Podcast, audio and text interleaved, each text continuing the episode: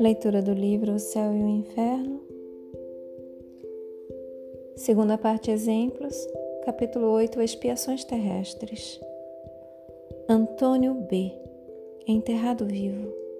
A pena de Talião.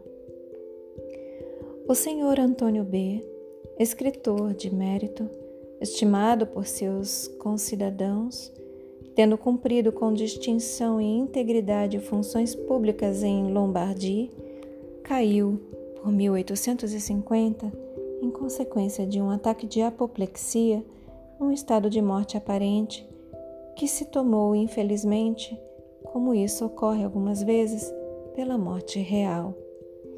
O erro era tanto mais fácil quanto se acreditou perceber no corpo sinais de decomposição.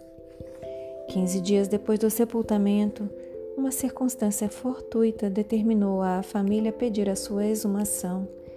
Tratava-se de um medalhão esquecido por descuido no caixão, mas o espanto dos assistentes foi grande quando, na abertura, reconheceu-se que o corpo mudara de posição, que estava revirado e coisa horrível, uma das mãos estava em parte comida pelo defunto. Manifestara-se então que o infeliz Antônio B. fora enterrado vivo. Deve ter sucumbido sob a opressão do desespero e da fome. O senhor Antônio B., tendo sido evocado na Sociedade de Paris em agosto de 1861, a pedido de um de seus parentes, deu as seguintes explicações. Evocação: Que quereis de mim? 2. Um de vossos parentes pediu-nos para evocar-vos. O fazemos com prazer e ficaremos felizes se quiserdes responder-nos. Resposta: Sim, quero muito responder-vos. 3. Lembrai-vos das circunstâncias vossa, da vossa morte? Resposta: ah, certamente sim, eu as lembro. Por que despertar, por que despertar essa lembrança de castigo? 4. É certo que fostes enterrado vivo por engano? Resposta: Isso deveria ser assim, porque a morte aparente teve todas as características de uma morte real. Estava quase exangue. E aqui vem uma nota: privado de sangue descoloração da pele pela privação de sangue. Não se deve imputar a ninguém um fato previsto desde antes do meu nascimento. 5. Se estas perguntas são de natureza a vos causar pena, é necessário cessá-las? Resposta: Não, continuai. 6. Gostaríamos de vos saber feliz, porque deixastes a reputação de um homem honesto. Resposta: Eu vos agradeço muito. Sei que orais por mim. Vou tratar de responder, mas se fracassar, um de vossos guias me, me suprirá.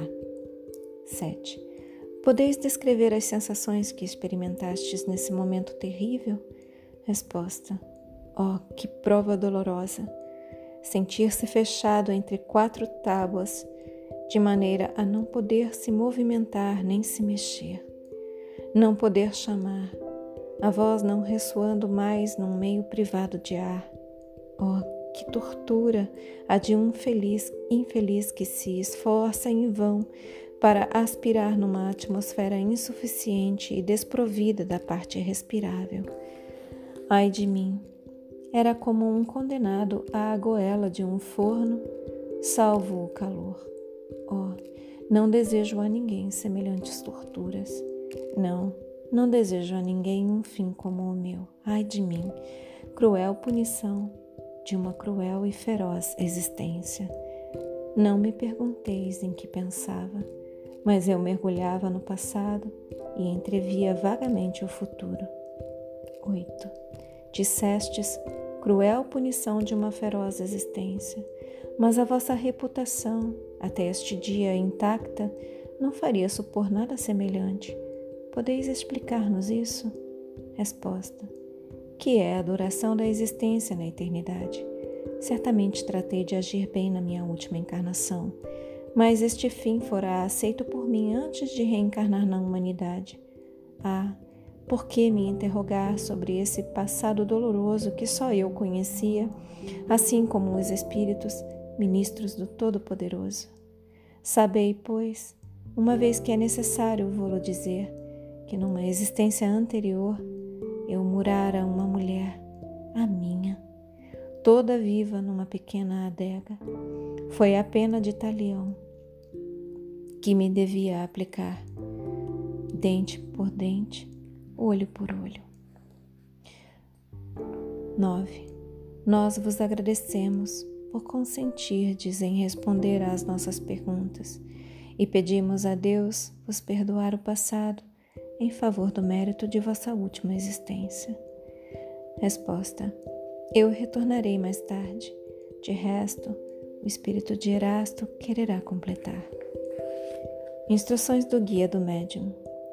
O que deveis retirar deste ensinamento é que todas as vossas existências se ligam e que nenhuma é independente das outras. Os cuidados, a confusão, como as grandes dores que ferem os homens, são sempre as consequências de uma vida anterior criminosa ou mal empregada.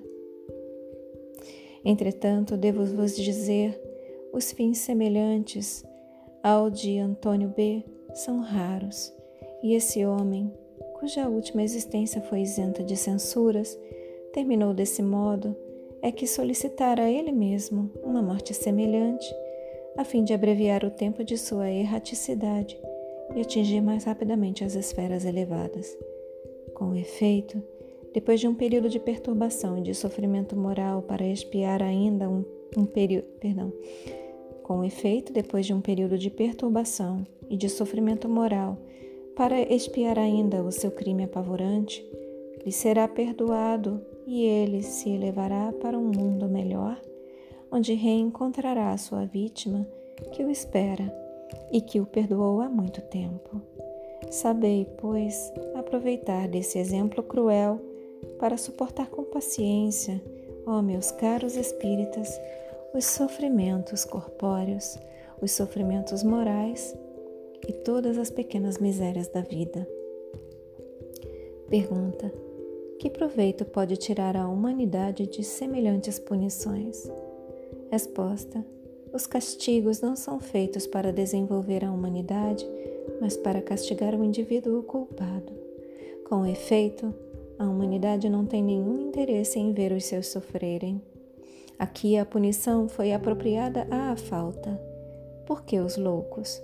Por que os cretinos? Por que as pessoas paralíticas? Por que aqueles que morrem no fogo?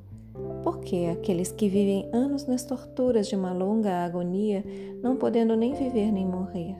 Ah, crede-me, respeitai a vontade soberana e não procureis sondar a razão dos decretos providenciais. Sabei-o, Deus é justo e faz bem o que faz. Assinado Irasto. Não há neste fato um grande e terrível ensinamento? Assim, a justiça de Deus atinge sempre o culpado e, por ser algumas vezes tardia, não segue menos o seu curso. Não é eminentemente moral saber que, se os grandes culpados terminam a sua existência pacificamente e frequentemente na abundância dos bens terrestres, a hora de expiação soará cedo ou tarde? Penas dessa natureza se compreendem não somente porque estão sob os nossos olhos, mas porque são lógicas. Nelas se acreditou porque a razão as admite.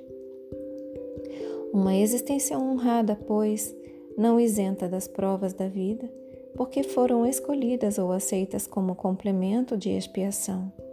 É o pagamento de uma dívida que se quita antes de receber o preço do progresso cumprido.